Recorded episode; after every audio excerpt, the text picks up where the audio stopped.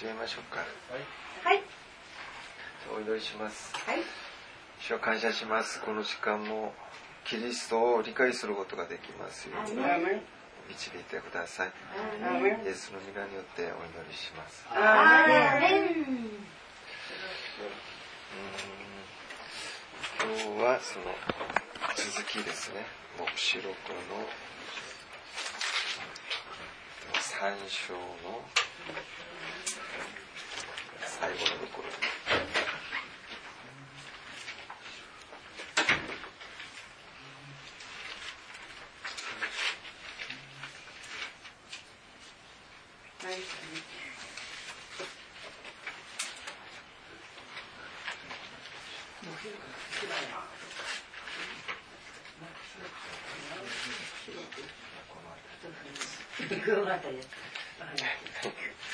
じゃあ黙示録3章の14節から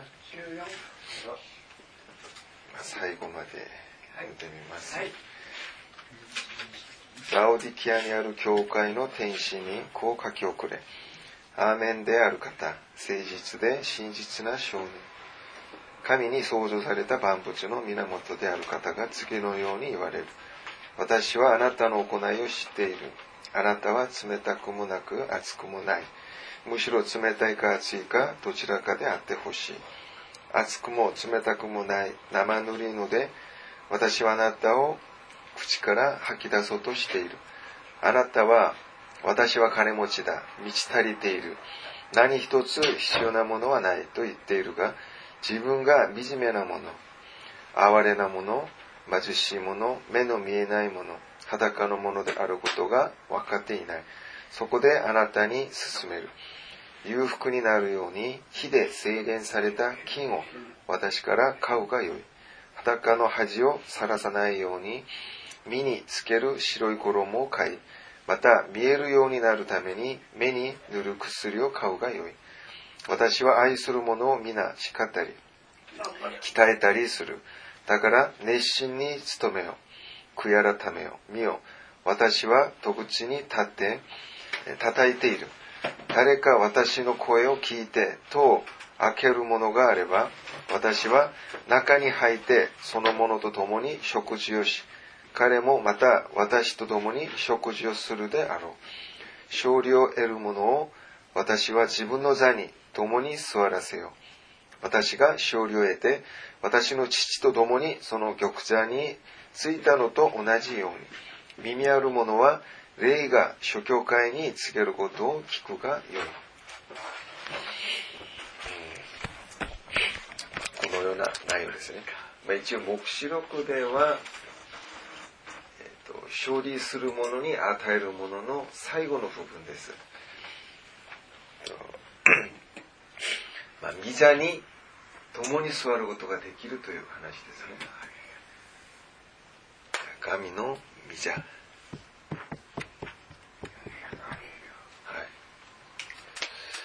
これが、えー勝利する者に与えられるものですよ。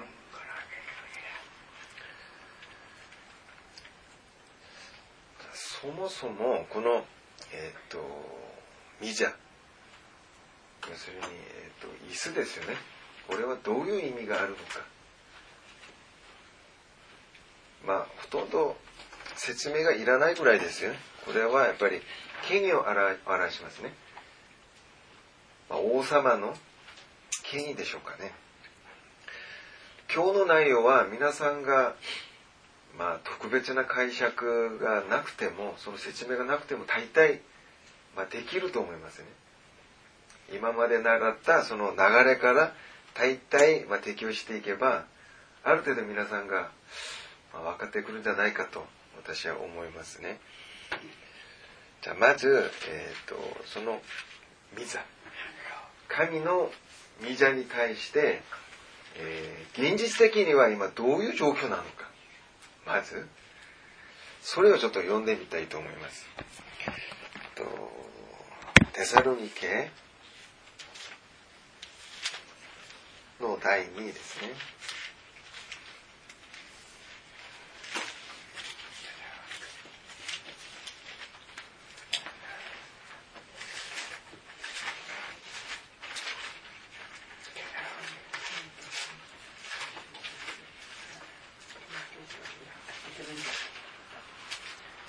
じゃあテサロニケ第2の2章の4節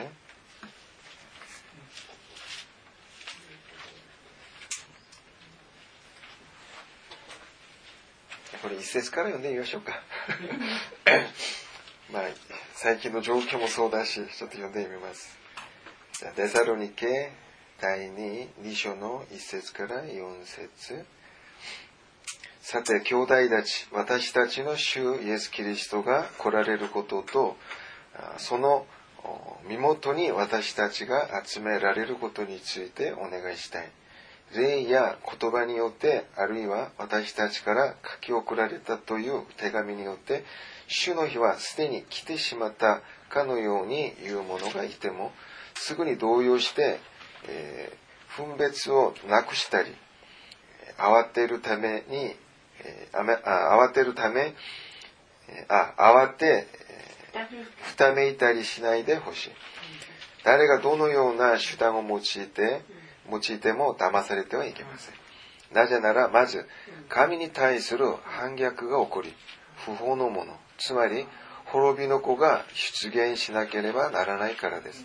このものは、すべて神と呼ばれたり、拝まれたりするものに、えー反抗して傲慢に振る舞い、ついには神殿に座り込み、自分こそ神であると宣言するのです。実際はですね、神様の神殿に本当の神ではないものが座り込む。あじゃあ、何こあ、あ、じゃあこの、御座という意味はですね、まあ言葉そのまま座るという意味があります。座る。座る意味があるので、まず、えっ、と、神殿に座れるものは、まあ、王様、要するに神様なのに、そこに本来のその神ではないものが、あ神のようにあなることを意味しますね。あこれが現実です。神様から見れば、とても、まあ、心が痛いでしょうね。私たちが先週、えっ、と、その、習った内容でも、イエス様が実際の、そのエルサレムの神殿に入ったら、そこには、鳩を売る。その腰掛けがあったんですね。そこにはやっぱり、神ではないものが、そこに、まあ、座っていたんですよね。それで、あの、神様だけが、えーできるようなその権限、要するに、命に対してすでにもう商売をしていることがわかりますよね。まあ、鳩は精霊をまあ例えますので、まあそういうものが、現実的にはその、ま教会というところに、本当の神ではないものが、まあ、偽って神のようになっていると。これが現実ですよ。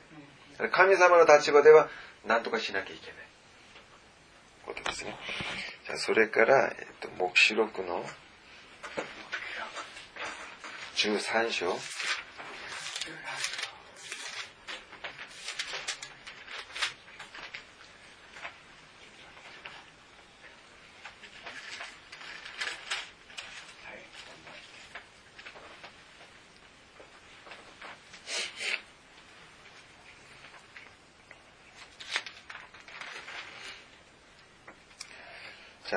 13章の1節、2節くらいまで読んでみます。私はまた一匹の獣が海の中から登ってくるのを見た。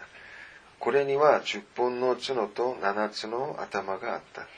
それらの角には10の王冠があり、頭には神を冒涜する様々な名が記されていた。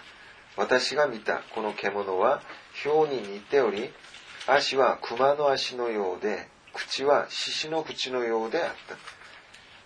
竜はこの獣に自分の力と大座と大きな権威とを与えた。ここにまだ大座という表現が出てきますよね。この大座の権威を与えるものが竜なんですね。要はサタンです。現実的には、この王座という、まあ、神様だけが、こう、使えるような、神様を指すような、そういう表現なのに、すでにもう竜が勝手に、この王座、その権威、力を、まあ、自分の欲しいもの、自分の好むものに、まあ、与える。その与えられたのが獣ですね。その獣が、まあ、これから、まあ、666とか、そういうのを行う。要するに、まあ、偽預言者になるでしょうね。反キリストになりますけど。このように、現実的には、この神の御座に、神ではない、もうサタンが座っているということです。ここに座っているというのはもう支配している。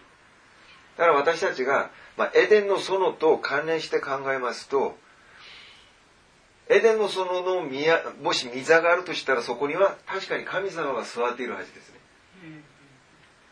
というのは、神様が命じる全てのことがそのままなされていることを意味しますね。しかし、そこからアダムが追い出されてしまうんです。そうすると、アダムを何か支配するものが蛇に変わったんですよね。はい、そういうまあ細かい、ま、話はなかったんです、その時は。しかし、黙示録でそれがもう公になりました。要するに、神から追い出されて、神の玉座の見前からもう追い出されてしまった人には、要するに、あの竜からですね、もう支配されるような、そういう状況になっていることがわかりますね。これがやっぱり現実です。だから私たちが今、何と戦うべきなのかですね。この、今の私たちの前に、要するにその玉座という、その王座の前に座っているそのサタンに逆らうことができるかの話です。現実的に。まあ、話としては、あ、まあ、何とかしたい。何人かグループを作って、このサタンに、まあ、戦いに挑みたいと思いますが、そういう問題じゃないと思います、このサタが持ってる力というのは死の力です。例えば私たちはもう一日もなくてはいけない、生きていけないようなものでしょう、多分。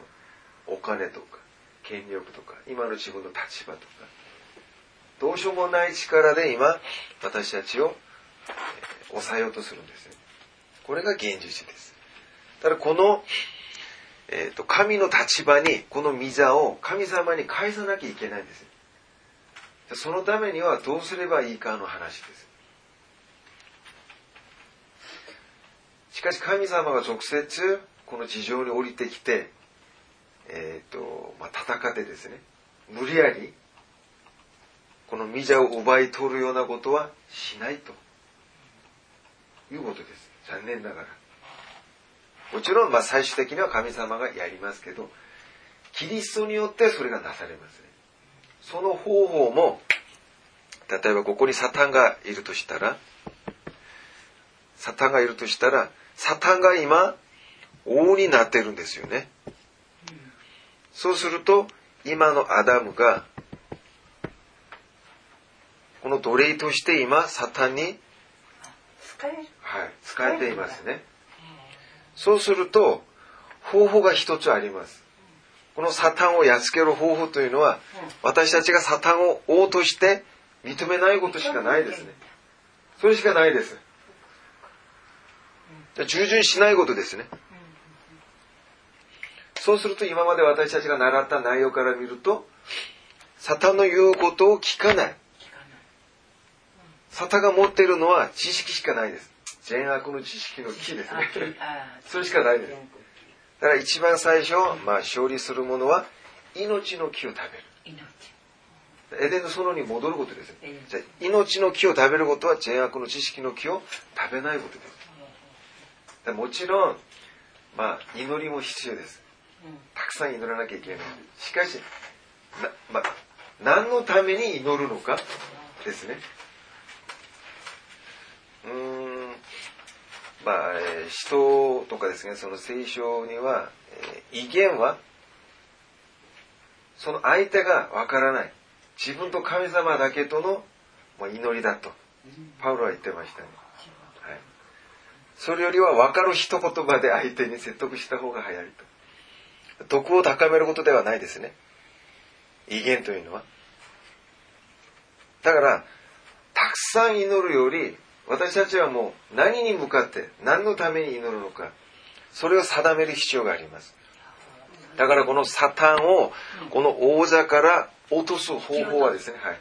それは私たちがサタンを王として認めないことでしょうね。それしかないですね。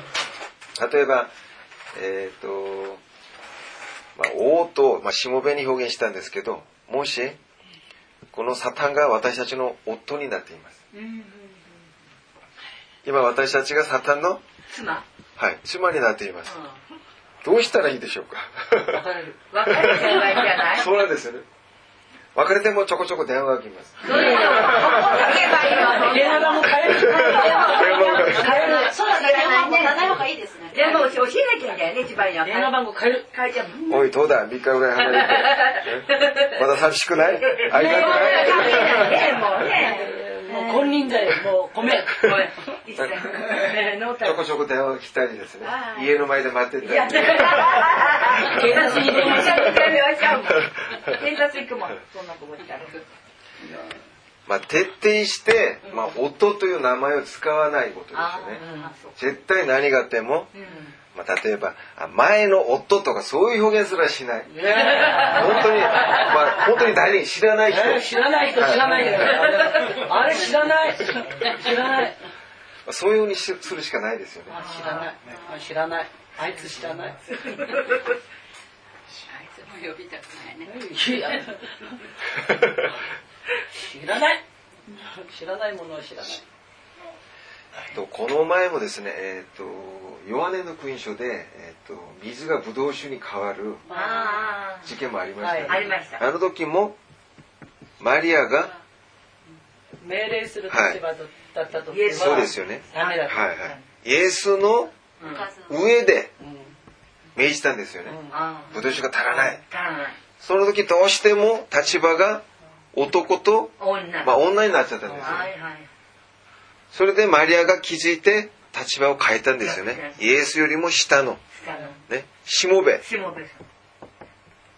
もべの立場に変わると、んうん自然に男と女の立場に変わるんですよね。あだから、私たちが逆にこのサタンに対しては、私たちが王になる必要があります。アーメン。はい、夫になることですお前たちから言うこと聞かない。絶対聞かない。しかし神に対しては私たちが女になること。たったこれだけですね。私たちがやることたくさん祈っても、うんこれを行うための祈りあですよね。黙示録ではですね、これが本当に深刻な話ですよね。もう本当に世の終わりの時ですね。もうサタンはギリギリ切羽詰まって最後に暴れていますね。そこで私たちはどうするかの話です。ずーっとエデンの園から黙示録最後に至るまでですね。本当の戦いはたったこれだけです。神を夫として私たちが認めるか、サタンを夫としてそのまま今まで通り、通り。まあ、やっぱり、えー、と慣れた方がいいと 新しく始めると疲れるとか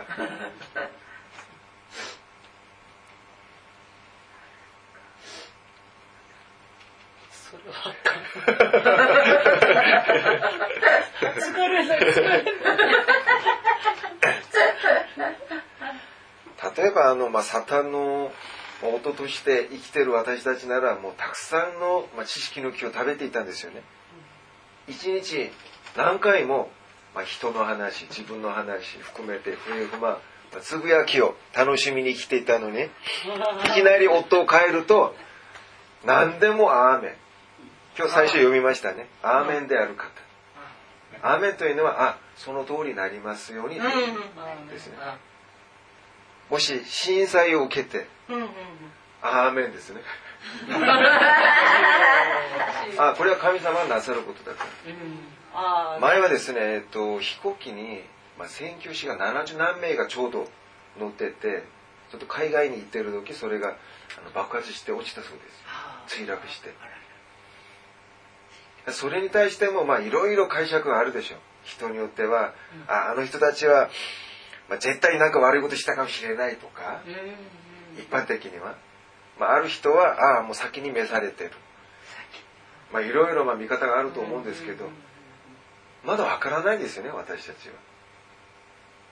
目に見える災難にあったからといってそれが本当に何かのつまずきがあったとかそれは私たちの立場では言えないんですねそういうのも言えなくなるんです私たち人に対してもどんな災難を受けても例えばあの今私たちがこの横浜まで避難警告出されてもしどうしますか私たちは？ずっと祈りますか？ここで来ます。ここに来て祈ってる。そうすれば大丈夫。だそういうのが本当は、えっ、と旧約時代にですねこういうことがあったんですよ。えっ、と違法の王に、えーイスラエルが罪を犯した時いろんなこう海外の国からですね、このイスラエルを攻めるんですよ。はい、それでみんな連れて行ったんですよ。だから預言者を通してじゃああの、えー、と国に降伏しなさい。そのまま連れて行かれた方が神の御心だよっていう預言者たちがいたんです。それに対して違う絶対イスラエルは神様が守ってくれるから、そうしちゃいけないっていう預言者もいたんですよ。微妙ですよね。じゃあ避難勧告されました。現実的に。横浜で放射線が来る。実際に検検出が出てる。水道水も飲めない。どうしますか？の話です。だけどここにいたい。私はここに来る。困りました。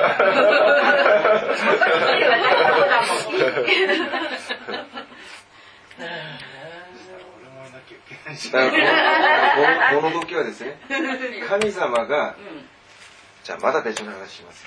まだ攻撃します。アブラハム。アブラハム？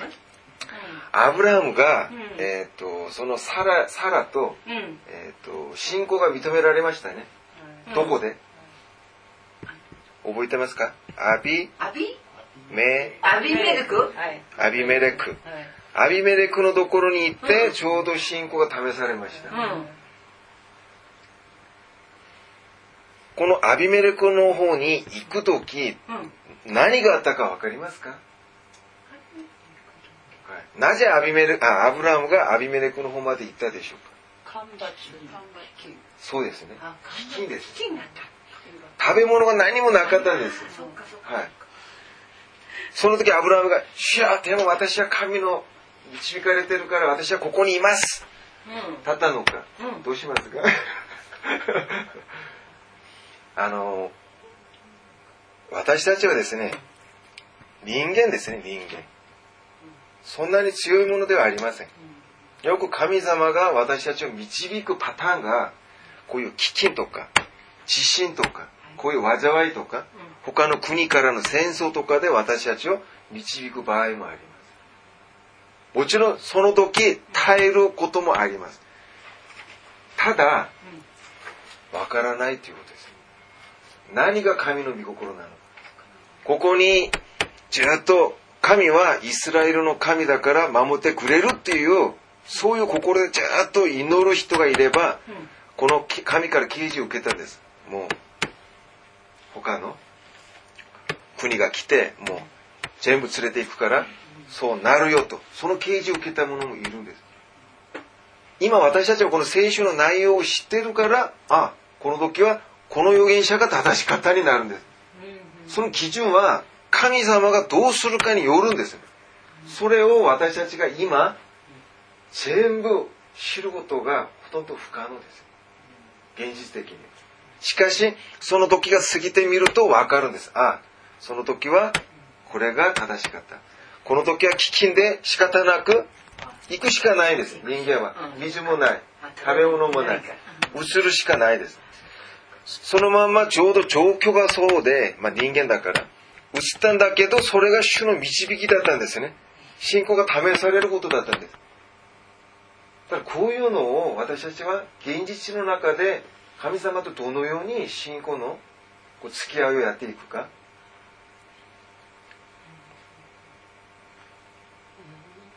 こういうのもやっぱり深く考える必要があります私たち。無条件まあここがいい。自分の考えかもしれないそうしますと私なんか以前沖縄でまあ選挙した時ですねもういられないような状況になったんですその時私が今まで 祈って私はここに、まあ、主の命令で来たんだから絶対守ってくださいもちろんその方法もありますけど私はその時あここから離れてもいいなみたいなそういうのを一つあの見つけたんですよ。自分なりには個人的に。はそれで私はそこから出たんですけどだから分かりません。私たちが今神様がイスラエルを今鞭を打ちながら悟らせているのか。なのにそこにずっといながら私はここがいい。神様は私を守るはずだと。危険が来たのに行かないでずっとそこにいるべきなのか。先生あのここもここも確かここは罪を犯し続けたから、はい。そういう結果になりましたよね、はい。でアブラハムのここも私ねあのちょっとここだけちょっとちょっと覚えてるんですけれど確か一番最初のパン屋から離れてますよアブラハムパン屋からですか？そのベテルっていうところから。どっかあのどっかの山に行ってこうやって見てあああそこがいいっつってどんどんどんどんこうどっかに向けて行った時にもうなってるんじゃないですか。あそこがいいとは書かれてないんですけど、うん。でも神様がどこどこへ行けって言われたその地に行って、そこからら離れ城から離れていたよね。うん、そう。っていうことは絶対主から離れない。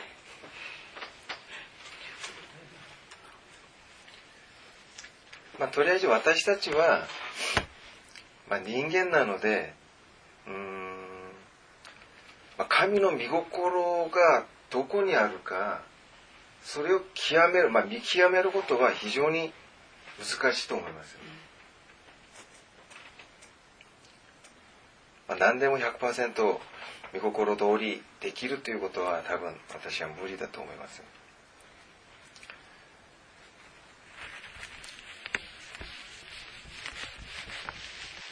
あとこの地上で安全なところはもうないですから。基本的に。はい。イエス様のとこ行くしかないんだよ。どこも安全なところはないです。だからまあ映るまあ映す映さない。それ以前にですねもう私たちここで安全だって自分から決めることは多分はい。そういうえっ、と何ていうんですかその危険性があります。何でも自分自分から決めれることではないということ。私それが言いたいですね、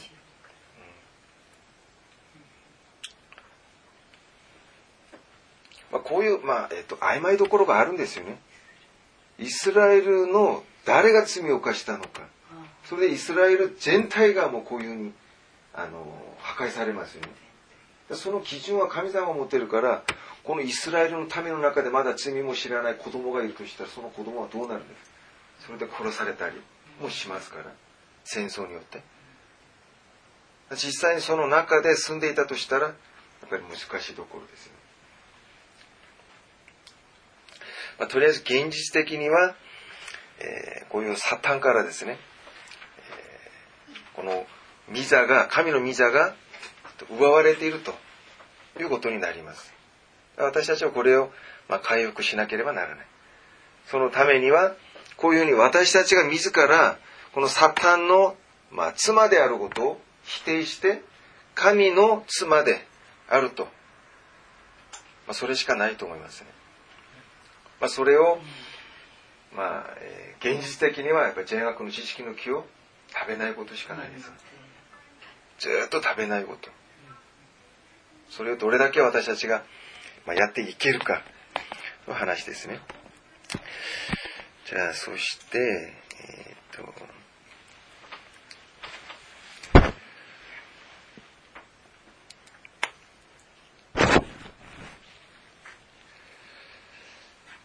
今、まあ、読んでないんですけど黙示録の、まあ、4章。今3章読んだんですよね。4章あたりからこの御座について細かく書いてます。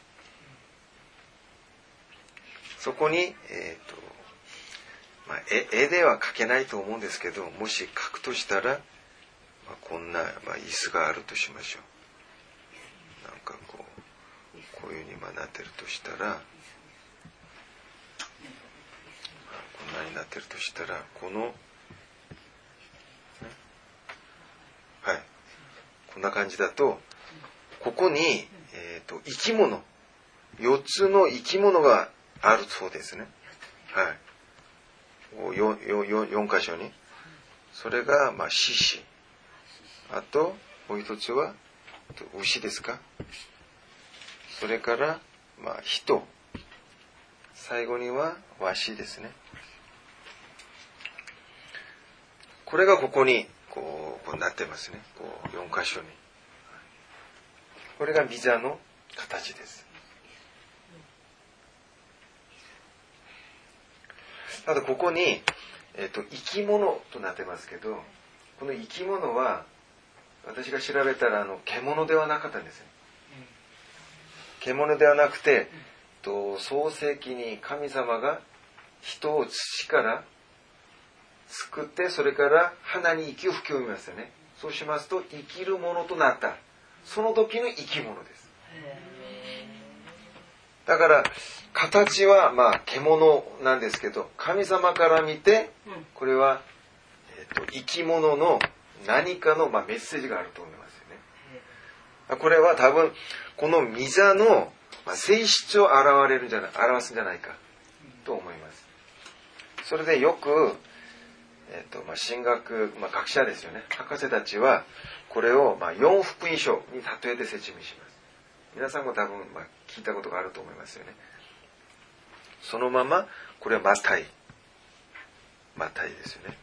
マタイの福音書は、えっ、ー、と、イエスの獅子。獅子はやっぱり王様ですよね。動物の中では王様ですよね。イエスの王であることを、まあ、書いてる。そして、えー、マルコですか？マルコは、えっと、牛。これは多分あれですね。あの。しもべ、うん、しもべであるイエスを表している。そして人。人はえっ、と、まあ、これは神の子。神の子ですか？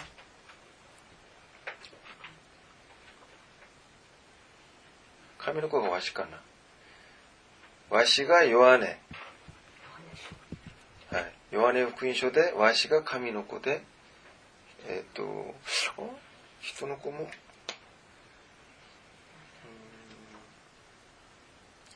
人が、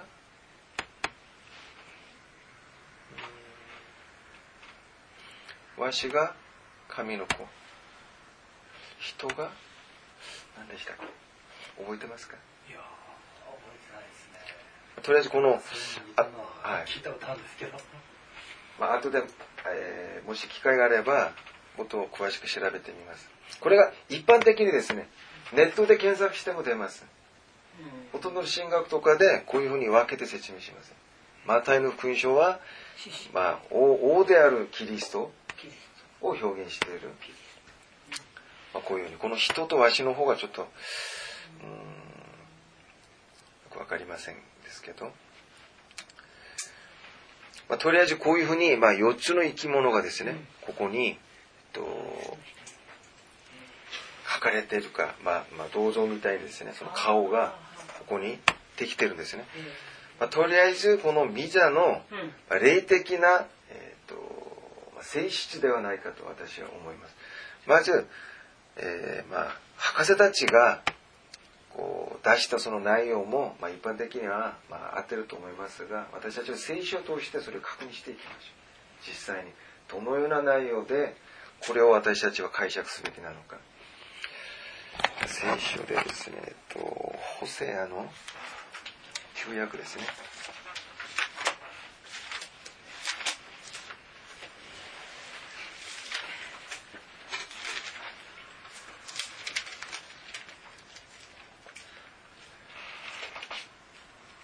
セア11章の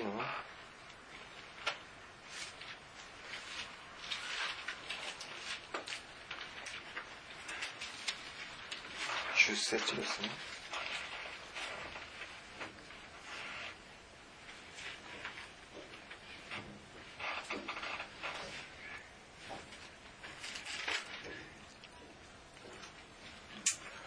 読んでみます。ホセア11章の10節獅子のように吠える主に彼らは従う。主がその声を上げるとき、その子らは海の彼方から恐れつつやってくる。主、主、まあ、神を表しますよね。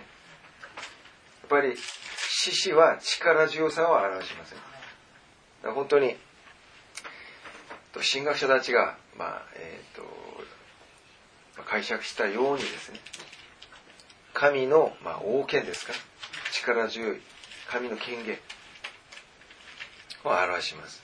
だからこのミジャは、ミジャの一つの性質というのは、神が本当の王であるということですよね。しかし現実的には、サタンがこのミジャを奪っています。そのミジャは本当のミジャではないです。そのミジャは誰が作ってあげたんですかサタンが作ったでしょうか？アダムの子孫である私たちが作ったんです。なぜですか？善悪の知識の木を食べて、そのサタンの言うことをちゃんと聞くからです。そのサタンからずっと電話が来ますよね。よりを戻そうとか、ね。その時、その度に、いいか。だから私たちがどんどんそのサタンをですね、夫として認めてくれるんですよ。だからサタンのその王座が未だにも頑丈にですね、いるんですよ。もしサタンがいるとしても、サタンを夫として認める人が一人もいなかったら、もうアウトですよ。そういうことです。逆に、今、と、アダムの子孫が全て、サタンを王に間違えて今呼んでるんですよ。逆に言えば、逆に言えば、その間、神の民は一人もいないでしょ。そういうことになりますよね。それで今初めて民が一人出てきました。イエスですよね。それで、イエスについてどんどん私たちが今移住しています。だから神様は今とっても寂しいです。実際は私がここに座るべきなのに、呼んでくれる人がいないですよ。呼んでくれる人。もし日本で、まあ今、菅総理ですけど、国民が全部死んじゃった。菅は、えーと、彼一人、まあ、生き残ったとしたら、彼を総理として呼べるでしょうかその時はまあただの日本人に過ぎないんですよ。自分を総理として認める人がいないからです。やっぱりこう、名前の問題ですよ、名前の問題。それで神様がどうするかですよね。とじゃあ、ハガイ。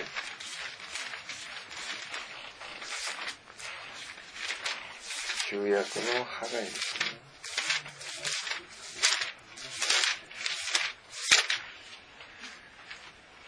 ハガイの2章です。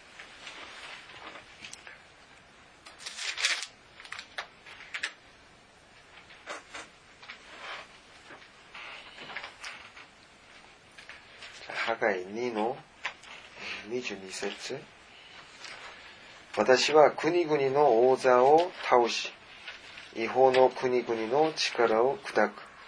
馬を狩る者もろとも戦車を覆す。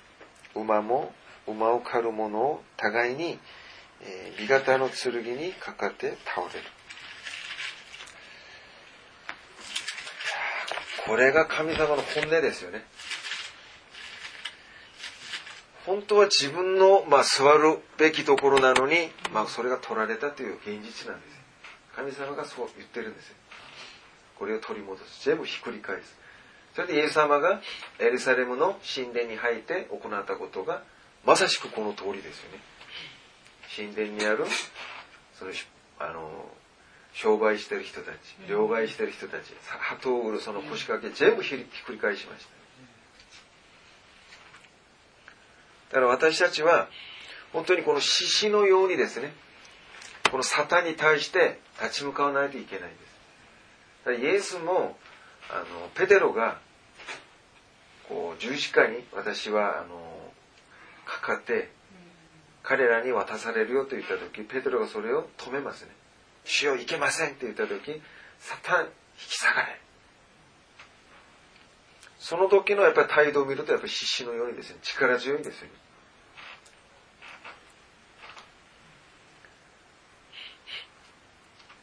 だからもし私たちがこの信仰の勝利者になれればこの御座をいただきます。そうしますと私たちが獅子のようにならないとこの御座をいただくことができないかもしれません誰に対してですか、まあ、新約聖書ではサタンが獅子のように 私たちを飲み込もうと探しているんです獅子のようにという表現も使ってるんです。だから神も獅子なのにサタンも自分が獅子だって言ってるんです。結局何ですか？選択権は私たちにあります。不思議ですね。神様がもう降りてきてチェムやっつければ終わりなのに神様がそういうふうにしないんです愚かな方法を使うんですよ愚かな。あえてしない理由があるでしょうねまあ、私たちが正しくその見る目霊的な目それを持ってほしいかもしれません。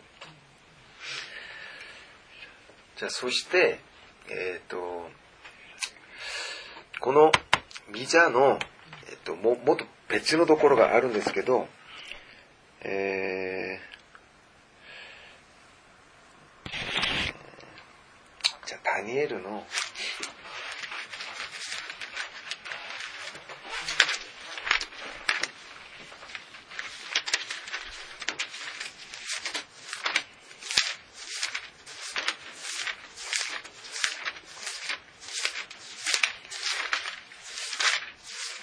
ダニエルの7章ですよね。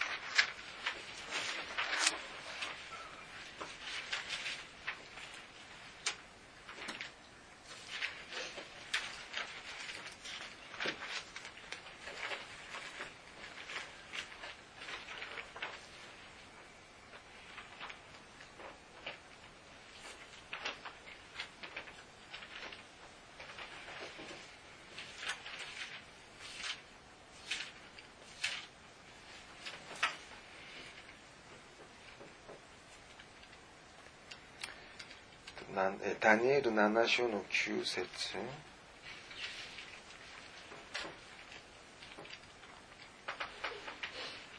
ここにもですね4つの、獣が出てきますね。じゃあ9節。なお見ていると王座が据えられ火の置いたるものがそこに、えー、座した。その衣は雪のように白くその、えー、白髪。は清らかな羊の毛のようであった。その王座は燃える炎、その車輪は燃える火と表現しています。じゃとりあえず、ここ、まあ、この、まあ、車輪の、まあ、車輪がどうかついていると思いますけど、こんな感じで。この車輪がなんかこう、炎だそうですね。あとこの王座そのものも炎ですね、炎。じゃあそうしてみると、この神のその御座そのもののその材料、素材は炎ですね、炎。はい、炎です。皆さん炎を覚えてますか？炎って何でしょうか炎。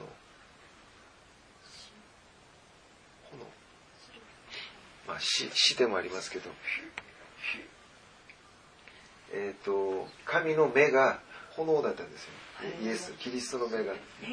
炎だったんですね。先週ですか？先々週ですか、はい、キリストの目が炎だった こんな目してます。こんな顔で。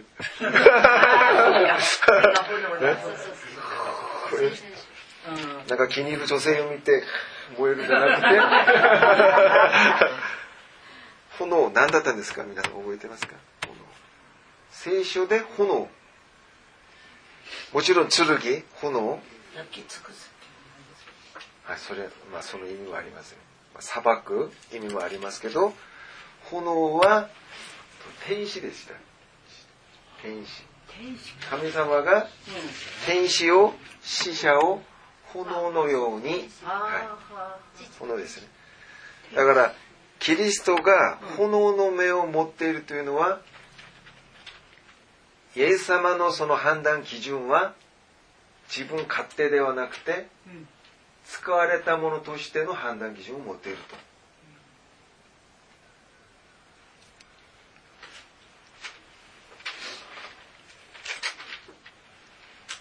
というのは、じゃあこの、えー神の御座の素材が炎ですね。そうしますと、何でしょうか。この御座は、神から見て、天使ですよね、天使。ここに座るものは天使そのものです。これは聖子を表しますよね。なぜイエスが炎の目をしているかじゃあイエスが天使なのか？そういう意味ではないですね。イエスの中に天使としての役割。この御座、神様が私たちに用意するその御座は、天使という神に使われるもの。そういう性質を持っているんです。はい、だから天使イコールしもべですね。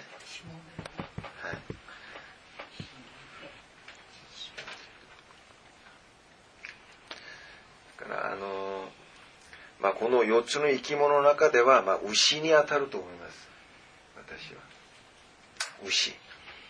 牛は、えっ、と、働くものですね。土を耕したり、物を運んだり、働くものですよね。だから物を充実して、まあ、運ぶ。運ぶものですよね。しもべの形だと思います。だから獅子としもべ。だから私たちが、まあ、勝利しなければならない、まあ、その霊的な姿かもしれません。まあ、しもべはまあたくさん今まで聖書の中から見てきたんですよね。カナンの地へ入らなきゃいけない。絶対的に神様が用意する姿ですね。まあ、そこに、まあ、入っていかないといけない。そして3番目はですね、えー、っと、人なんですけど、人は、うん、先私が説明したようにですね、人というその言葉は、人だけでは存在しないですね。というのは、神と一緒に使うんですね。夫と妻と同じようなもんです。はい、なぜなら、人というのはすでに神から作られたものの意味ですよね。だから神なしでは存在しないんです。例えば、あの、夫がいないのに、妻という名前はありえないんですよ。子供がいないのに、お父さんという名前も存在しない。それと一緒です。だから人というのは神から作られた被造物。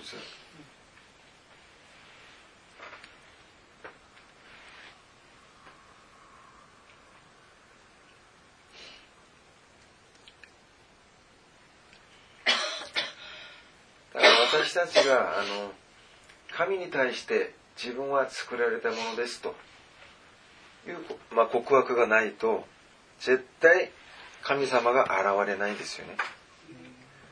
まあ、よく私たちは神に、まあ、よく求めたりしますよね。なんか大変な時があるたびに神様現れてください。助けてください。よくまあ祈りますけどその前に自分が完全なる人間になれば神様は普通に現れるはずですね。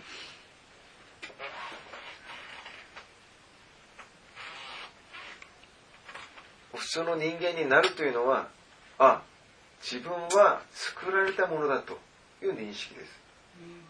自分は創造主ではないです。自分は明日のこと今日のことを決めれる人生について権限がないです。あと自分は与えられた人生だから与えられた分生きていけばいいんですよ。できないことにつまずいたりそれをなんか補おうというそういう、まあえーと、頑張りとかですね。そういうのがなくなります。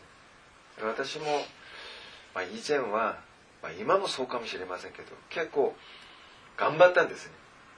いろいろ、まあ挑戦したり神の中でもですねもっとこう求めるのがあったんですけど今はもうほとんどなくなりました。本当に。自分が今できることが何かその中で楽しくやっています。前はやってもやってもなんか足らないんですよ。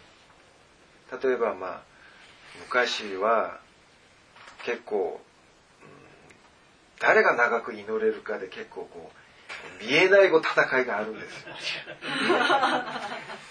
前あの私が行ってる教会では、まあ、私と同じぐらいの同年代の人が結構、まあ、青年たちがいたんですよ。それで朝っぱらからですね来て大きい声で祈るんですよ。みんな。それで祈り終わって帰る時こうガラガラ声で「えー、じゃあ私先に帰ります」っていうそれが当時流行ってたんですよ。あの声を出すのがすごい憧れだったんですあれは本当に、えーと、大きい声で結構祈らないとなかなか出ないんです、あと、まあ、先生たちがメッセージする時なんかこうカラカラの声。すごくなんかこうなんかあるあるかのように見えますよね。例えば「神様はこの人を祝福してください」とか「主よ」とか。するとなんかこう祈ってもらう方もなんか響くようなシーンまで。そういうのを、まあ、あの憧れたりですね。それで自分もでかい声で祈ったり。でもそれがちょっと祈りを休んだりするとすぐ声声が戻るんですよ。なかなかですねこう枯れてこないですよね。そういうふうに、まあ、今考えてみたらああ本当に、まあ、つまらないことしたなと思いますけど今も気づいてないけど私たちはどこかに神様は全然関係のないところで私たちは今汗をかいているかもしれない。んですそれが問題ですいつも私たちはあ今100%神様と付き合っているつもりでいるんだけどまだ明日になって今日を考えてみるとまだ10日で私たちはいらない汗を今かいてるところがあるんですよだから毎日がやっぱり悔い改めですよ。だから気づいたところで私たちはすぐやめるとき。それが人ですね、人、人間。人間は神ではないです。何でも完璧に人の前で肝心なる姿で立って見せようというところがもう最初から勘違いですね。だ牧師だからその講談に立つから偉いわけでもないし、自分の勘違いですね。まあ、人が見てくれるから自分がちょっとかっこつけてそこにもっと付け加えたくなるようなそういうのがありますけど私たちは人です怖い時は怖い腹減った時はあ腹減った全部キリストも空腹を覚えて体が震える十字架の前でですね恐れも感じたんですイエスも逃げたいという気持ちもあったでしょなのに私たちはああ私はもう全然恐れない。私は大丈夫。私も地震が来ても大丈夫。そこに落ちても私は大丈夫。めっぱちり。それはいかないですね。私たちは人間ですね。本当にダメな時は泣かないといけないんです。ハガルのように。自分の限界のところで泣かないと神が現れないんですね。私たちは限界があります。いつまで神のように突っ張ることができないんですね。だから人間に戻るというのは自分は作られたんです。どのように？土。土は何だったんですか？土は？ここれですか？土土は本当はですね埃ですよ埃あこれはいほうきで埃たくさん集めて、そこに美術シュッシュかけてそれでなんとかこう形作ったのが今の豊川ですよ。昨日もこうフケがたくさん出たんですけど。今日はそれでまあシャンプーしましたけど。だから私たちはもう日にちが経てば風でですねだんだんなくなって本当にもうあったのかその名前があったのか 記憶にですねないほどの存在ですね。これを忘れてはいけないんです。私たちが何かするからっていう神様から守られるとかそういうのはあんまり期待しない方がいいです。なぜですか？自分が人間になれば神様は当たり前にですねついてるからです自分から何か神様をくっつけて何かいさせようという努力が結局自分が人間であることを忘れるからです。自分が人間であることが認識できれば神様は自然とついていますよ。でもよかった。今ねなんか救われたんです。なぜかというとあの奴隷にならなきゃいけないって言いましたよね。でその奴隷になるためにすごい難しいことだなと思ったんだけどよく考えたら主の皆をよく呼べば奴隷になってるんですよね。何にもかんでも主よ主よって。あの自分の意見で自分を推し進めるっていうことではなく全てのことに関して伺いを立てるっていう姿勢で生きれば奴隷に近い存在として生きれるっていうことだから。幸い皆さん今すごいそれはもう本当によくやっているようなあれなんでよかったですね。うん。人。人になること。人。あと人の、まあ、言語の意味はですね、まあ、前も言いましたが、まあ、病という意味もありますね。病。面白いですね。神様がこういうふうに。なぜなら、えっと人間の反対語が神ですから。人間が病があれば神は医者でしょ多分。ああそういう関係になるの、だ。から私たちが病気がないと言えば医者もいらないんですよね。ああそっかそっか。だから私たちが人間であれば神様が自然に現れる。私たちが病気だっていうことが認識すれば、医者はもう絶対そこに現れる。あだからここにミザがいるのに、そのミザに神の以外のサタンに私たちがずっと神として呼んでると、それが神になって本当の神はもう呼ばれてないですよ。まあ、倉庫の中にいます。そうかそうかそれで本当の、ダメ人ばっだね。かりのことじゃんねそれで本当の人が現れることを今待ってるかもしれません。ねさっき言ったばっかりのことを今勉強してるね。だからある意味で神は見えないしあこのぐらいで現れてくれるかなっていうところまでも現れないんですよもうそろそろいいんじゃないですかっていうところにも何も返事ないんです。本当に。皆さんももう何十年神様の中で付き合っていると思いますがそんなに頻繁によくじゃないですよね。もちろん、まあ、全体的には神の流れでああそういうのはありますけどそんなに神様がいちいち現れてですね、悪いやつやつけたり、私たちが気持ちよくなるように、あ あ、神様よくやりましたとか、ないんですね。ほっときますよね。そういうのがあるんですよね、全体的に。あと自分の、まあ、自分の人生だけでもそうなんですよ。あ、この時神様が直接現れてこうしてくれればよかったのに、自分がずっと迷う時があったんですよね。どうした方が神の御心なのか。御心に従う気持ちはあるんだけど、どれが本当の御心かわからない時もあるんです。その時神様が現れればいいのにというそういう願いがあるんだけど、神様はそこまでもしないんです。なぜか私は思ったら、聖書で全部教えたから。そういうことでしょ。え と思いますキリストとして、もうやる、やるべきこと全部教えたから、そう。別に、が答えだと思う、はい。いちいち現れて、絶対にそれは答えです。お前だけのためにとかそういうのない。全部キリストの中に含まれて、ただ受けなさい。忍耐しなさいですよね。だからもう今おっしゃった通り自分が人間でいるか神でいるか。っていうことですよね。だから人間でいるていうことであのいつも神様を求めているんだけどその神様を求めても神様が現れない時っていうのはもうすでに与えられてる。生きる法則が。見言葉を通してね。すごい。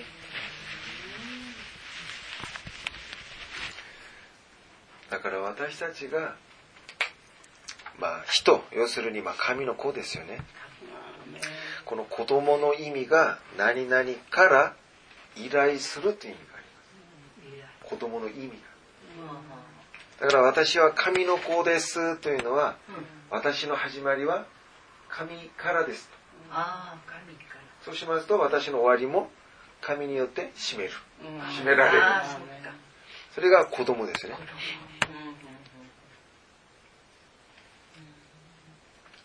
だから私たちが神の子になれば神様が私たちの父。私の人生を始めた方として現れる。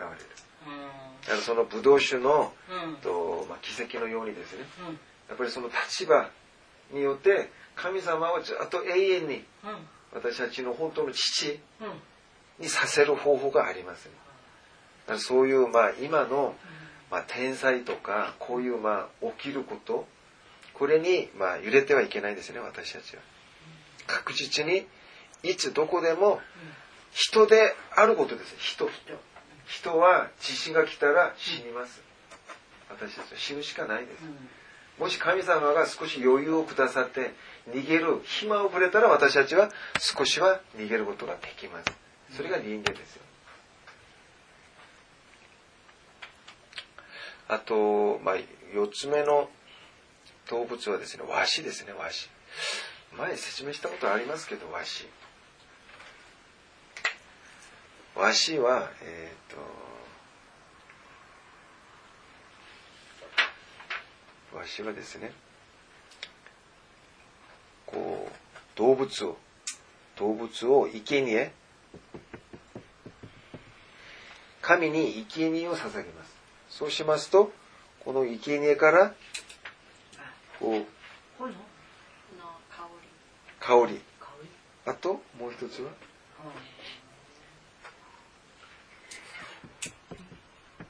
煙。煙？煙がこう立ちますよね。はい。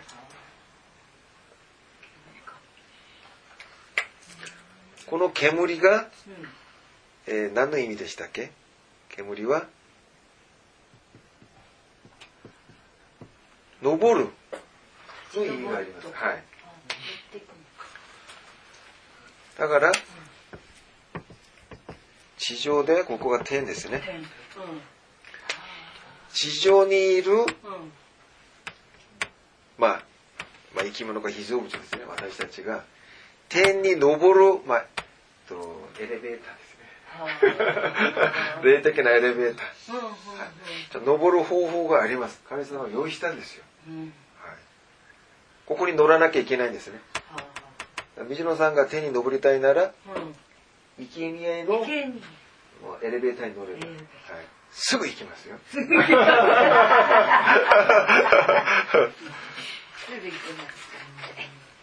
す。煙が昇るという意味ですね。じゃあ、生贄はなったんだけど、ちょっと刺されて痛いって。煙にならない。刺されるばかりで煙にならない。これ残念ですね。これはもう壊れた。エレベーター。永遠に永遠に痛い痛い。痛いよ。痛い痛い。痛い痛い。永遠に広もんない。永遠に痛い痛い。あれだわ。ほんまやだわ。今日は足の指先のちょこんとだけ痛いでいいですってそれで帰って明日まで。ちょっともう。このエレベーターはずっと1階で止まった状態で。ドアが閉まったら開いたり。閉まったら開いたりしますね。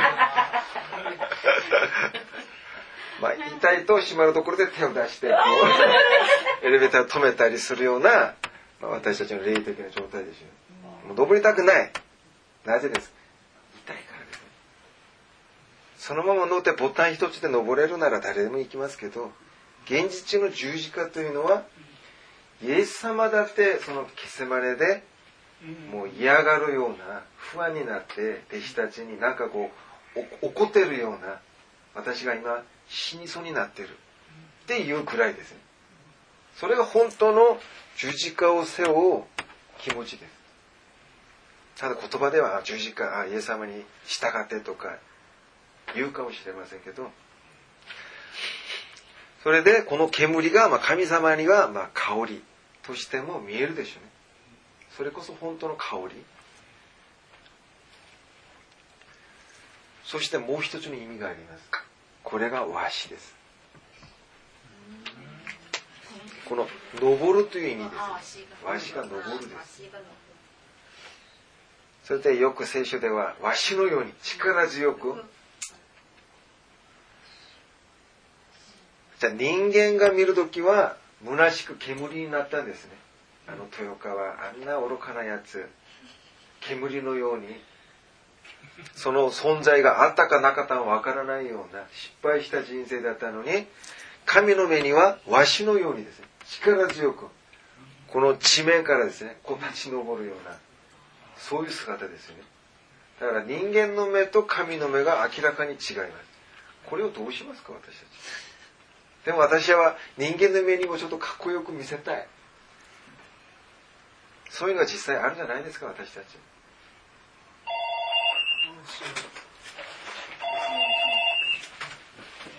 いい。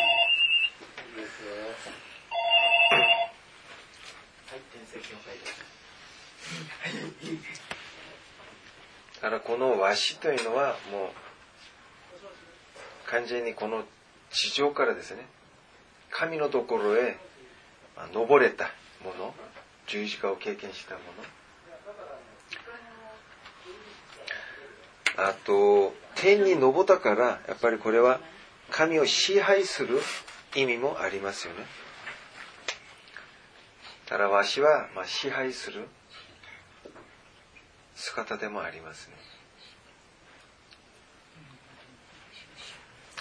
もともと神様が、えー、と天地創造の時空中には、えー、と鳥鳥が、えー笛よ道よって言われましたね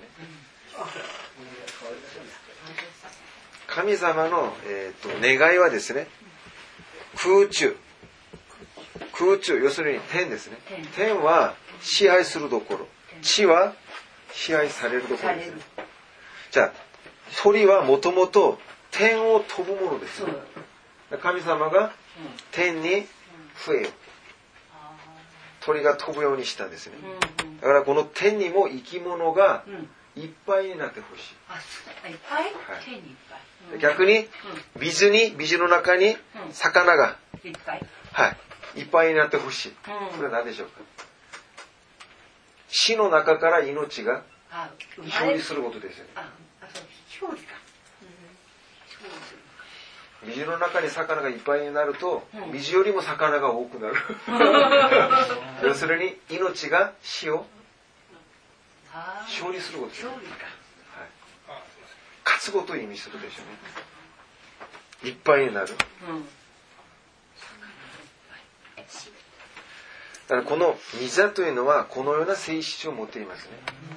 だからただ私たちがじゃあ水をあげるから一緒に座ろうではないでしょ私たちは死のようにこの沙汰に対して立ち向かわないといけないそれから本当の神のしもべとして、はい。そして私たちは非常物であると。うんうんそして私たちはわしのようにですね、本当の支配者の姿として、まず、この世に対して死なないといけないんです。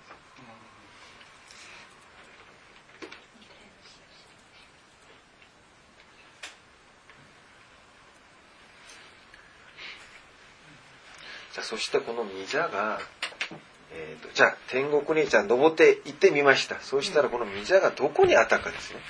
あどこにあるでしょうか御座が。はい。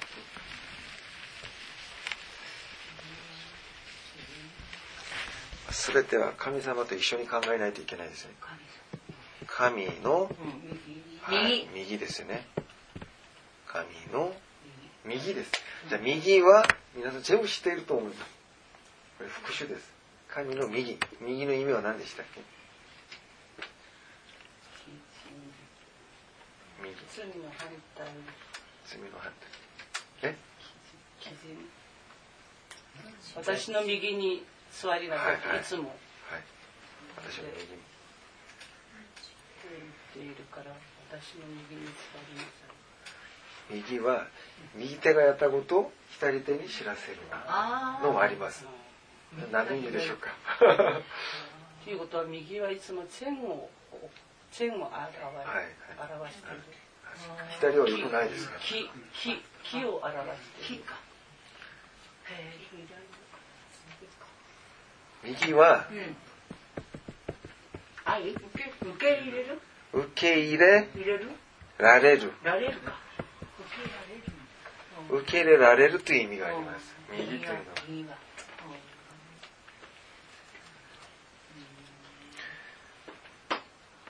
だからこの神なしで考えてはいけないですね。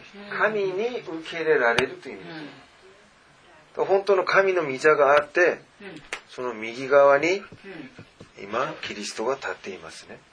ここに神がいるとしたら。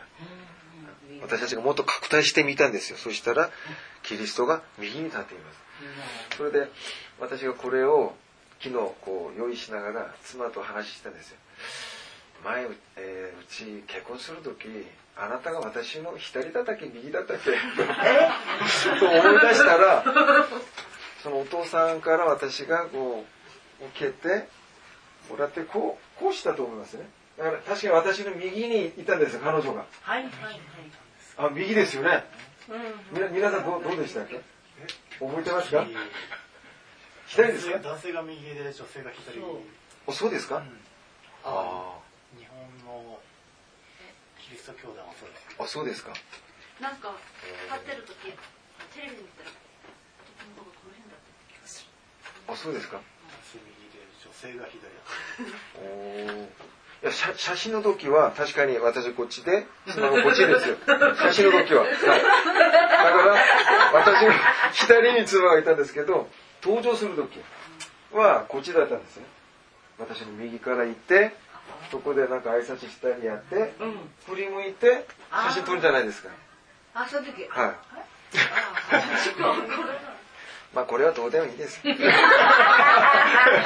そんな大事な話ではないですけど、でも、それ考えたら、あ私の妻は私の右だったなと思ったんですけど、あ、まあとりあえず、ここで、神の右というのは、もし受け入れられるというのであれば、まあ神様の、まあ、お嫁さんの神に受け入れられる、その立場ですよね、とりあえず。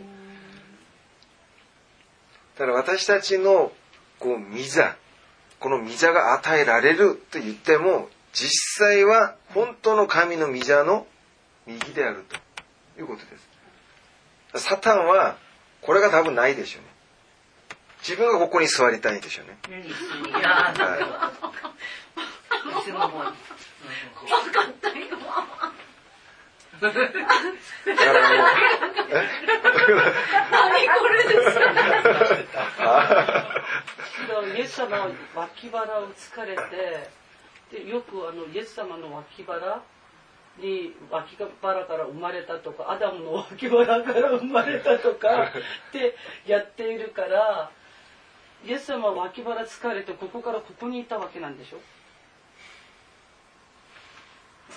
ねねこここう疲れてこ右疲れたんですか？右左わかんないですよそれは。それわかんないんです。なんで私右って思うんだろあ右か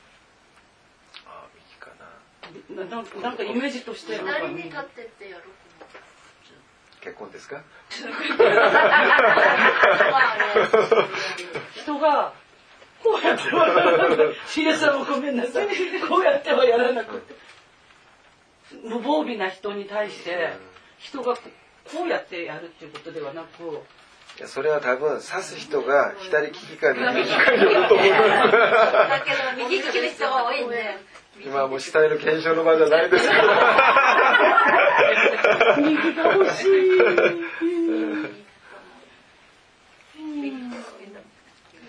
まあとりあえず受け入れられる。っていう意味だけ覚えてればいいんだそうですね右受け入れられる。まあ、マタイの勲章でもよく、まあ、イエス様が末席に座りなさいっていう表現がありますよね。自分がいくらまあ御座を与えられるってそこに行っても私たちのたあの場所はここではないということです。神様が言いたい。お前たちはあくまでも受け入れられてる。だから私の右だよということですね。これ勘違いしちゃうと私たちがここ座っちゃいますよね。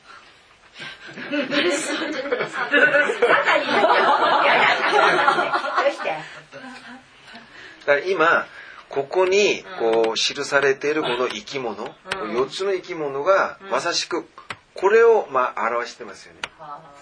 自分が主でないと。しもべであったり神の子供であったりわしのように神に対して一回死ぬ。死を経験したりですね。だからまさしく全部がそういうことを意味しますよね。だから神様がじゃあ一緒に座ろうと言っても私はいいえ。私は右がいいですと。うんそう言ってくださいそっか神の右にじゃ下参りだからあの見ちゃではない。だからそうそうだね。ここに座らせてやるよって言ったら下がれさったって よく私たちは、えっ、と、イエスイコール神というこの公式にあまりにも深くですね、入っているんです。入りすぎというか、こういう観点からほとんど見ようとするんです。しかし聖書は、このキリストが何のためにこの地上に来たのかですね、それを言いたいんです。何のためですか？私たちのためです。私たちがどうするべきかを教えるために来たんです。だから私たちがここに座るべきなのか、ここに立つべきなのかを教えるために来てるんです。だからこの公式では、これはありえないです。キリストがここに座らないとダメです。だから聖書では確実にイエスは神によって復活させられた。そういう表現がたくさんあるんです。これは神と神の子供の立場をですね、説明しながら私たちはこれからどうすべきなのかを教えるためですよ。しかしそれで心配することはないです。それでずっと右に座るのかと思ったら違います。神様はちゃんと用意してます。じゃあ同じところ、黙示録の22章です。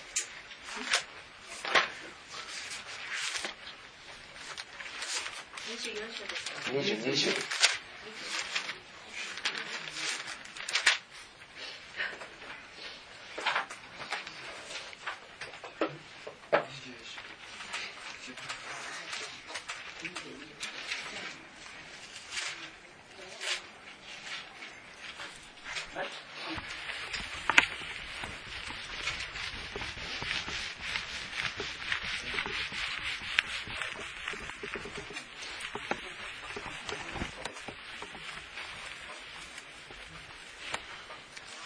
示録22章の1節、2節。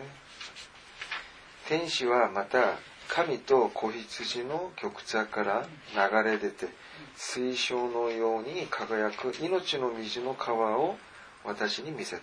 川は都の大通りの中央を流れ、その両岸には命の木があって、年に12回実を結び、毎月実を実らせる。そして、その木の葉は諸国の民の病を治す。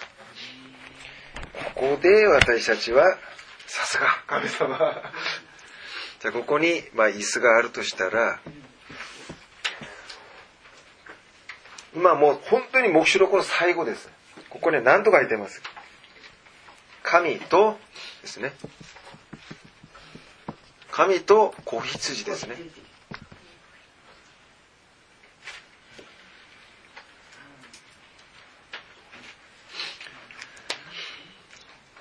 じゃあ、やっと出ましたね。神と子羊です。じゃあ、そこまで私たちが理解したら、実際に神様はここに一緒に座ると。皆さん、子羊ですから、神様が座ってその膝に乗っけるような感じがしますよね。まあ、ペットではないんですが、あ ああいう感じですかね。あの、エロい じゃあ、一緒に座っているんですね。一緒に。だからそれは子羊が座っているようにも見えるし、神が座っているのでもあるし、一緒になるんですね。本当に神様が求める一体、一つという意味です。だから、ここだけ私たちが見ちゃうと、誤解しますよね。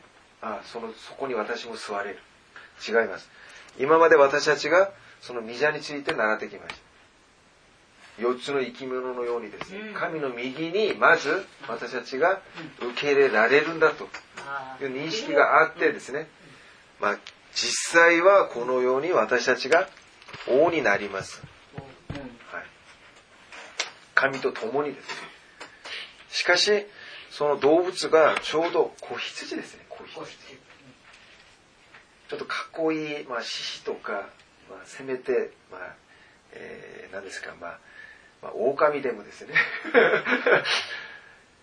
羊の中でも一番、まあ、弱い子羊ですよね。こういうのを見ると、やっぱり、神様はやっぱりすごいですよね。この力の差を感じませんか、皆さん？神様は力があって、子羊はなんか守られるような感じがします。力も何にも持ってないような。それで一体になるということですよね。だから、黙示録には、子羊が神様と一緒に座って、まあ、王として現れます。その反面、えっ、と、偽預言者が出てきます。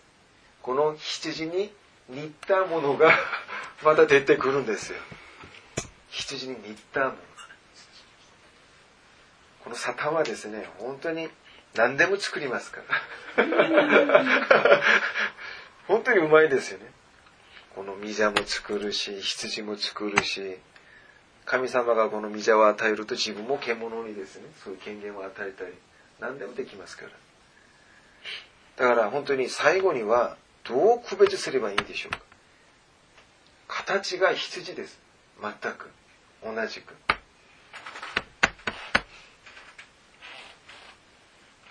まあ、羊のような、まあそういう、だからまあ、えっ、ー、と、最後には、反キリストが3年半は、半分は、まあ、えっ、ー、と、本当に神の言葉ばっかり嫌いなことを語ってですね、その後は自分の姿を表しますよね。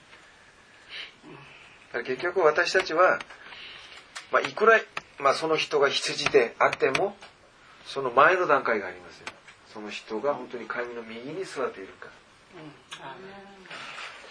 そういうところを見れば、そうですね。はい、そうですね。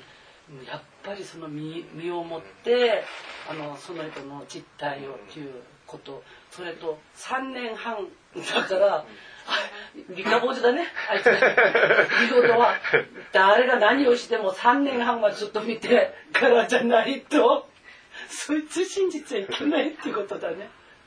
前の実績、歩みの身がどうであるかということと、今この人が言ってることを、本当に3年4年4年ぐらい本当にやってるのかどうかっていうのをじっくりと。だからさっきのまあ4つの生き物のようにですねこの反キリストがあの一回死んで復活するそうですね。そうです、ね、だからわしのようにですね本当に一回死んでその傷が治る。だから本当にもう形も羊でもう何でもですねこう似たような行いをするということです私たちは分かりません。どうすればいいのか？だから私たちはそれをあえてそれを分けまえようとする必要はあります私たちは自分の立場を守ればいいでしょう。私は神の牛として。私は神の人として。はい。そうですね。それしかないそうですね例えばまあこの反キリストに「お前は反キリストだろ! 」言ったところでもうアウトですね私たちは。殺されるか意味ないですすでにその反キリストに言って「お前じゃあ反省しろ」とか「改めよう」とか 通じるもんじゃないですねすでに。だから自分のことをやるしかないです。もう時代はそういう歴史でも流れてくるから私たちがいちいちそれを指摘しながらやるようなことではないですね。あと黙示録で一番、まあとまあ、よく出るのがですね、まあ、14万4千とかありますよね。14万4千とか、まあ、よく出ますね。14万4千人の白い衣を着た人たちが、まあ、地上からですね天に昇るようなそういう、まあ、救われる数が出ますけど実際の14万4千人ではないでしょう。まずいくらなんでも。そう言ってる人もいると思うんですけどまずないと思いますね。あとと今の、まあ、黙示録の4章あたり読んでみるとその御座の周りにですね24長老が出てきます。24長老がまだそれぞれのみ、えっと王座があるんですよ。長老が座る椅子も王座って言うんですよね。合ってますか？王王座ミザの周りに24の座がああそのまま座ですか、はいこれらの座には白い衣を着て、金の冠を頭にかぶった24人の長老たちが座っていた。あ24の座座になってますね、まあ、とりあえずここにもまだ椅子がですね24個出ますうんうん24個ってここにいる人たちが長老です長老。長老が24人います。うん。何ですかこの人たち。どこから来たんですか。え？不思議ですよね。面白いのはイエスが十字架にかかる時の長老がいるんですよ。祭司長や長老。長老は意味が、えーと年寄りですね年寄り、まあ、私たちが昔、まあ、東から西。人生の終わりを迎えた人たち。老人ですよね。神様から見てちょうど、まあ、仕掛けてもいいような時間帯ですね。その時間帯に入った人たち。が本当の長老です。しかし地上の長老たちはもうここに、ま、いるべきなのにそうしないんです。イエスを貼り付けるんですよ。十字架に。その長老たちはしかしここに出る長老たちは本当にまさしく言葉通りの長老役を果たします。すごい歓迎します。全ての栄光は主にありますようにと。自分たちの冠をそのビザに投げながらこう褒めたたえるんです。要するに賛美をするんです。これが本当の長老の姿ではないかと思います。それがまだ24 4という数字が出ます。それで、えー、と黙示録の方にですね神殿神の聖なる都が、まあ、天から降りてきますけどその都がこんな感じです。これでまだ城壁もあります。こういうふうに。城壁がどういうふうにあるか分かりませんがこういうふうにですね、まあ、あるとしましょう。例えばこれが城壁です。ここの寸法が都の寸法がと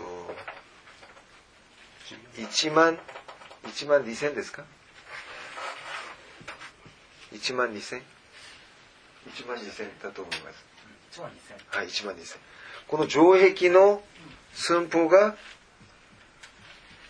えっ、と1000 1400ですか？ちょっとし調べてみましょう。じゃあもあ140 144ですか？じゃあ、黙示録の21章。黙示録の21章に、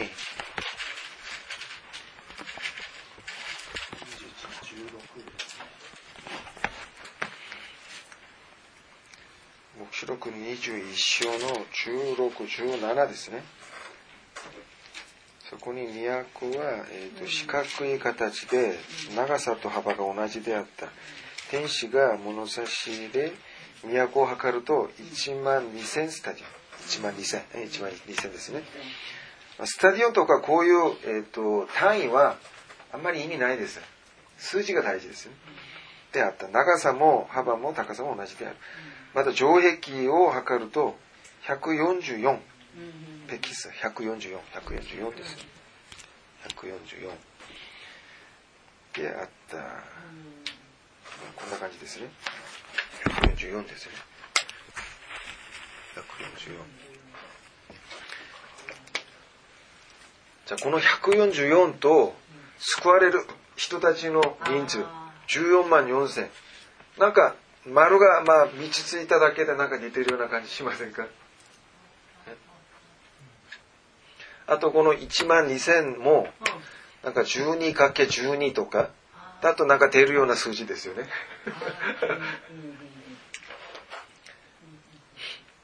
これを解くためには、まあ、別にこれは解かなくてもいいと思います。本当は。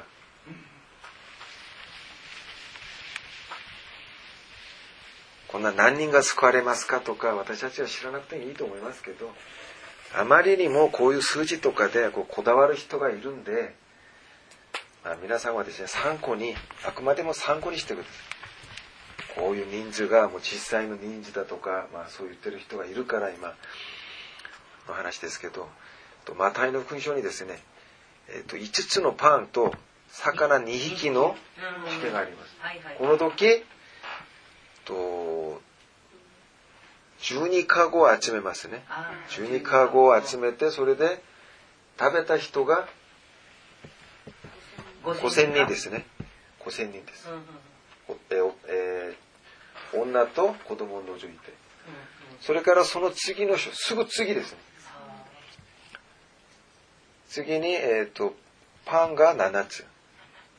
それから魚がいくつですか。そうですよね。少しですね。これですか？少し、はい、魚少しです、はい、その時えっ、ー、と何カゴでしたっけ？7カゴ7カゴです食べた人が4000人です、じゃあ先の14万4千人の時の4という数字がこんなに出てきますね。こういう、まあ、丸々丸のこの単位とかはあんまり意味ないです。一千、百、こういうのはまあ数が多いという意味ですね。まず、4という数字は何なのか。皆さん4。4は何ですか？4, 4, 4東西南北。あ東西南北。あそうかそうか。東西南北ですね、本当にこれ4ですね。東西南北、東西南北まあこれはですね地上を表しますよね。4というのは。だから本当はえっ、ー、とこの地球が丸いってこう分かった人誰ですか？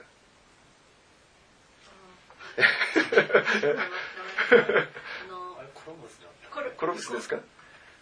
いや、えっと、ガリレああ、ガリレオ、ガリレオ、ガリレオ、ガリレオ。彼の前まではこの地球はこんな形だったんですよ。はい、四隅があったんです。四隅があって、こうこういうところだったんですね。あと実際に黙示録でも地上の四隅を天使がどうのこうの言ってます。これはこの地を表します。この地はイコールと苦しみを意味しますね。はい。苦しみの数字ですね。この4というのは。そうしますと、4に1000。1000は数えきれないという意味がありましたね。100はものすごい多い。10は、まあ、満たす数字ですから、満杯のことですね、満杯。だから10、100、1000、まあ、ほぼ同じ、まあ、似たような感覚ですね。大事なのは4という数字です。4は、たくさん苦しんだ人たちという意味でしょう。多分。じゃあイエス様が40日間断食しました。40日はい、苦しんだんですね。あとイスラエルの人たちが40日間、あれので苦しみました。間やっぱり40日かあと、神様がアブラハムに、お前、天の星のように、海辺の砂の上にする代わりに、何とおっしゃったんですか、神様。400年間？400あああのこれ？そうですね。違法人の気流者になれ。奴隷になれ。どれ？400年？はい。じゃあ40年、400年。うんこれは苦しみの、まあ、意味でしょうね。あじゃあそうしますと、大体ここで計算すると、14万4千。10。ーまあ、同じ意味で。4、4。苦しみもう本当にたくさん苦しんだ人たちでしょう。霊的には。それでいいんじゃないですか。実際に100人、10人何名か分かりません、私は。神様は決めますから。しかし、とりあえず苦しんだ人、地上でたくさん苦しんだ人。そこで今、7つのこのパンの話で大体見れば分かります。5つのパンと7つのパンのその違いで、神様はどういうふうに扱っているのかが分かります。じゃあ、まずここで5つのパンの時、5。パンも5つで食べた人も5なんですよね。5というのは何でしたっけ ?5。5は、5と2は同じ意味があります。先に2というのは分離された数字でしたね。男と女。男だな2ですよね。しかし1は1つになった。一つ連合された状態ですよ。だから望ましい数数ですね、これが1が。だから2は、この中に、えっ、と、1にこんなにこうちっちゃい何かがついてます。あもう1個。だから、本物に、本物になんかいらないものがついてるか、あるいは、くだらない二つが 一緒になっているかの、それ一番最悪だねことでしょうね。らない二人が一緒になってるわだから、一つはまともで一つは間違ってるか、両方とも半端半端で、二つがまともに一つになった時まともな一つになるかの意味です。それで、イエスのところに、えっ、と、兄弟二人が、まず弟子の中で出てきます。誰ですか？アン、アン、アン、アンデレ。アンデレとペテロ。二人兄弟です。あ弟子たちを呼ぶ時もずっと二人ずつ呼んでるんですよ。そこで、アンデレの名前が、えっ、と、男らしいという意味です。あ面白いでしょ男らしい。そうするとこう中途半端なところに入りますね。そうしますとペテロはなんかいいものがありそうですよね。ペテロの前にシーメオンっていうのがつくんですよ。シモン。シモン。シモン・ペテロと書いてある。シモンは何でしたっけ？人の子。人の子でもありますけど引くという意味が。引く。2人が同じ兄弟ですね。というのは全ての人の中にはアンデレのようなものがいてその中でわずか耳をですね聞けるようなものもいると、まあ、多分この状態ですね。まともなものがあってなんかくだらないものが一個 あるような。こういうのが混じっているのがこの世の中です。だから世の中を指す時は2です。2男と女ですね。またあの、一体になってない状態です。一対一だからいつも喧嘩したりしますよね。一致しないですから、いつも。あと5。5というのは10に対して半分を意味しますね。あそれも同じです。分裂ですね。大まかに半分。だからあの聖書でも10人娘の時、5人はこうで、5人はもう、こういうふうに分けて説明します。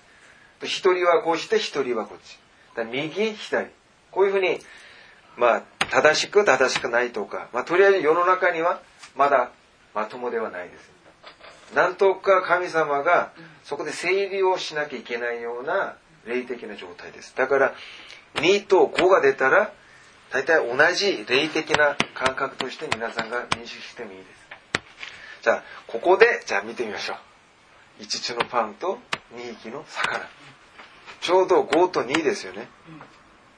まあ、あくまでも参考にしてください、皆さん。そんな大事な話ではないんですけど、あまりにも1万4000なんとかなんとか言うから、皆さんが、まあ、こういう流れで見れば、じゃあ、パンが5つです。これは何ですか、まあ、半分しかならないパンです。これでは満足できないんです。このパンを食べると、永遠に満足するようなものではないです。まず、それを意味します。それで魚2匹、これも同じです。これも2匹ですから、まともな神から来る命ではないです。魚は命を表しますね。その命も2ですから、そこに何か不純物が含まれているんですよ。これもまともなものではないということがわかります。そこで、12カゴを集めます。12カゴの中には誰が含まれてますか？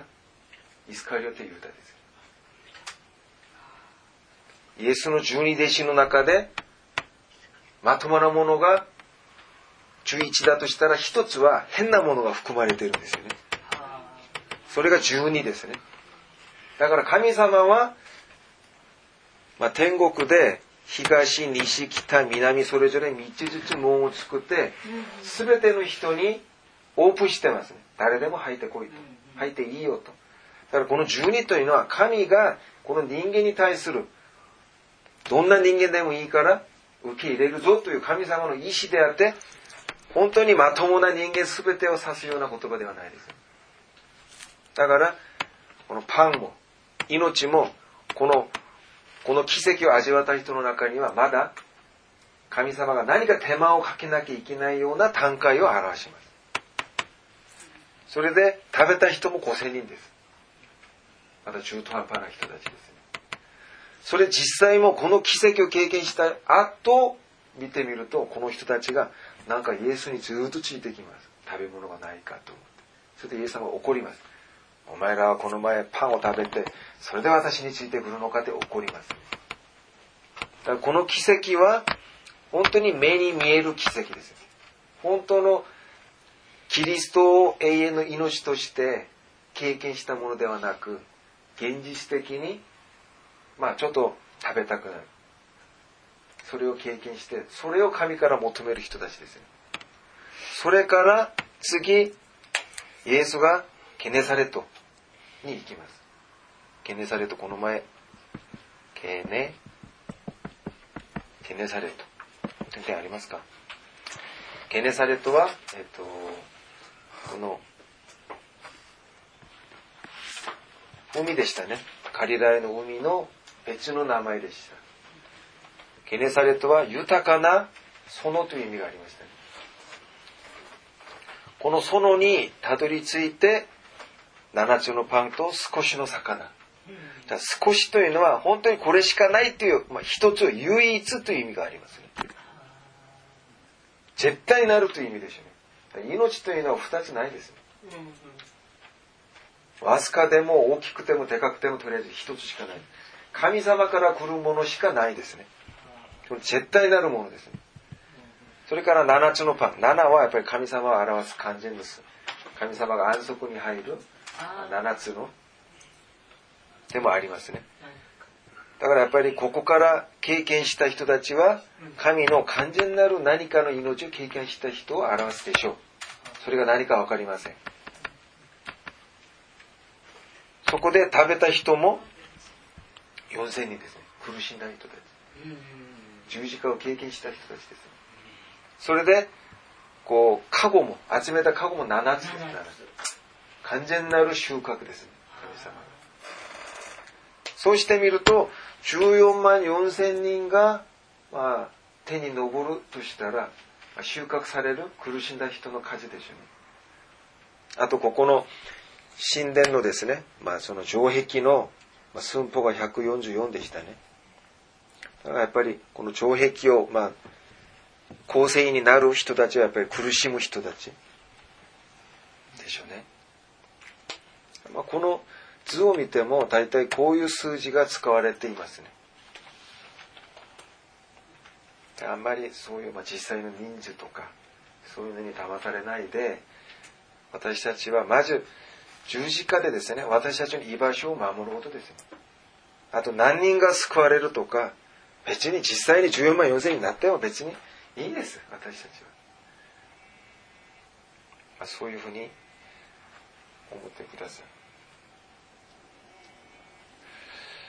うん。こんな感じですけど。神の御座。御座ですね。私たちが神の、まあ、勝利して神の御座にもし、えー、座るようになったら私たちはまず神の右に座ることを認識することですね。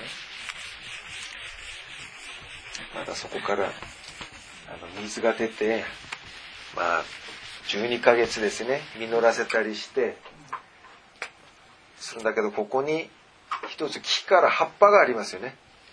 葉っぱ。その葉っぱは、えーと、諸国を癒すと書いてますね多分。この葉っぱは、まあ、この前も説明したようにこれはと商売繁盛ですかね。私たちが本当に求める良くなることですよ。これは全てを癒すものですからやっぱり私たちが本当に求める最後のものですね。ヤコブが本当に求めるのはラケルでしたね。それと同じです、えー、レアを全部私たちがもう自分の妻として得ると最後に本当に私たちが求める私たちの目が良くなるような私たちの目を満たしてくれるような豊かなものが用意されていますね。